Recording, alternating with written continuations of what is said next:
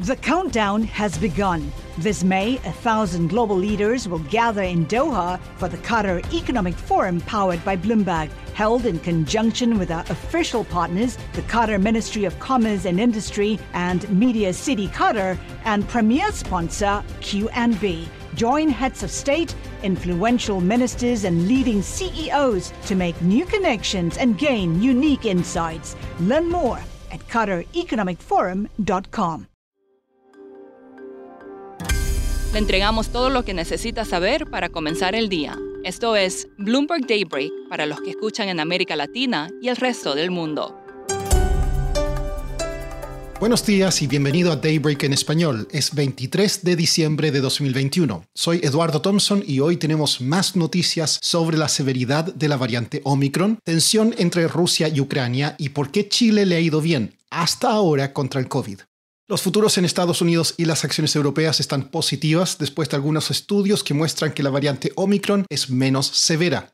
Los rendimientos de los bonos del Tesoro y el dólar se mantenían con escasa variación. El petróleo revirtió un avance previo, el oro subía y el Bitcoin descendía. El volumen es bajo antes de Navidad. En cuanto al COVID, la Corte Suprema de Estados Unidos revisará el 7 de enero la normativa vacuna o prueba de Joe Biden para grandes empresas y el mandato de vacunación para trabajadores de la salud. Un estudio de Oxford reveló que una tercera dosis de la vacuna de AstraZeneca aumenta significativamente los niveles de anticuerpos contra la variante Omicron. Sin embargo, una investigación en Hong Kong reveló que tres dosis de Sinovac no hacen lo mismo. Hoy se publica el informe de los gastos de consumo personal en Estados Unidos de noviembre. El consenso es que el deflactor del PCE, el indicador de inflación preferido de la Fed, aumentó un 5,7% interanual. Esto se sumaría a otros datos que justifican alzas de tasas. Rusia aumenta sus fuerzas cerca de Ucrania incluso en momentos que se prepara para hablar con Estados Unidos. Según Ucrania, Rusia tendría 122.000 soldados en un radio de 200 kilómetros de la frontera. La variante Omicron no afectaría la trayectoria del crudo. El mercado de opciones descuenta que el crudo WTI subirá a 90 dólares el barril para segundo trimestre. Sin embargo, persisten los riesgos de mayor oferta. Corea del Sur se unió a Estados Unidos con planes de liberar en enero parte de sus reservas de petróleo.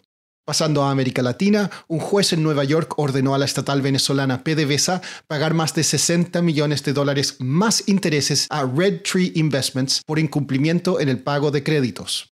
En México, el presidente Andrés Manuel López Obrador dijo que Estados Unidos autorizó la compra de la refinería Deer Park a Shell por 1.200 millones de dólares. El Banco Central de Uruguay informó que el PIB creció 5,9% en el tercer trimestre año a año y 2,7% frente al trimestre anterior. Como comentamos antes esta semana, Chile llegó al primer lugar en el ranking de resiliencia al COVID de Bloomberg en diciembre. A continuación, Janet Davanch, infectóloga de la Universidad de Chile, explica por qué al país le ha ido mejor que a otros en el manejo de la pandemia. Chile ha implementado medidas que han permitido mitigar el impacto, como lo han sido las medidas no farmacológicas, entre ellas inicialmente y al comienzo de esta pandemia, y como ha sido la restricción de la movilidad para cortar y reducir la cadena de transmisión. Por otro lado, la promoción del uso de mascarilla en todas las actividades de interacción entre personas y la reducción del contacto social han sido medidas fundamentales para reducir el riesgo de enfermar. Y en la medida que el país contó con la posibilidad de contar vacunas, también fue una medida tremendamente efectiva para eh, reducir el riesgo de enfermar gravemente y morir.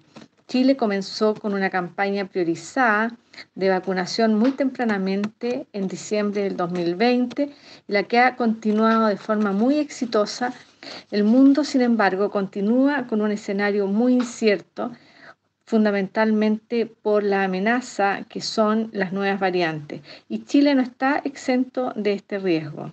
En este escenario, continuar con las medidas que han demostrado ser efectivas, como las medidas no farmacológicas, continuar con los programas y las campañas de vacunación y por otro lado, mejorar el testeo y la trazabilidad van a ser el desafío que nos acompañen en los próximos meses. Por último, desde el comienzo de la pandemia, la producción mundial de cubrebocas se disparó a 129 mil millones de unidades al mes. Si bien han salvado muchas vidas, en su mayoría son fabricadas con fibras de plástico que pueden tardar cientos de años en degradarse. Ahora las empresas están experimentando con formas de hacerlas biodegradables para que no amenacen la vida marina. Eso es todo por hoy. Soy Eduardo Thompson. Gracias por escucharnos. Para conocer todas las noticias que necesita para comenzar el día, revise Daybreak en español en la app Bloomberg Professional. También puede personalizar Daybreak para recibir las noticias que desee. Eso es todo por hoy. Sintonice mañana Bloomberg Daybreak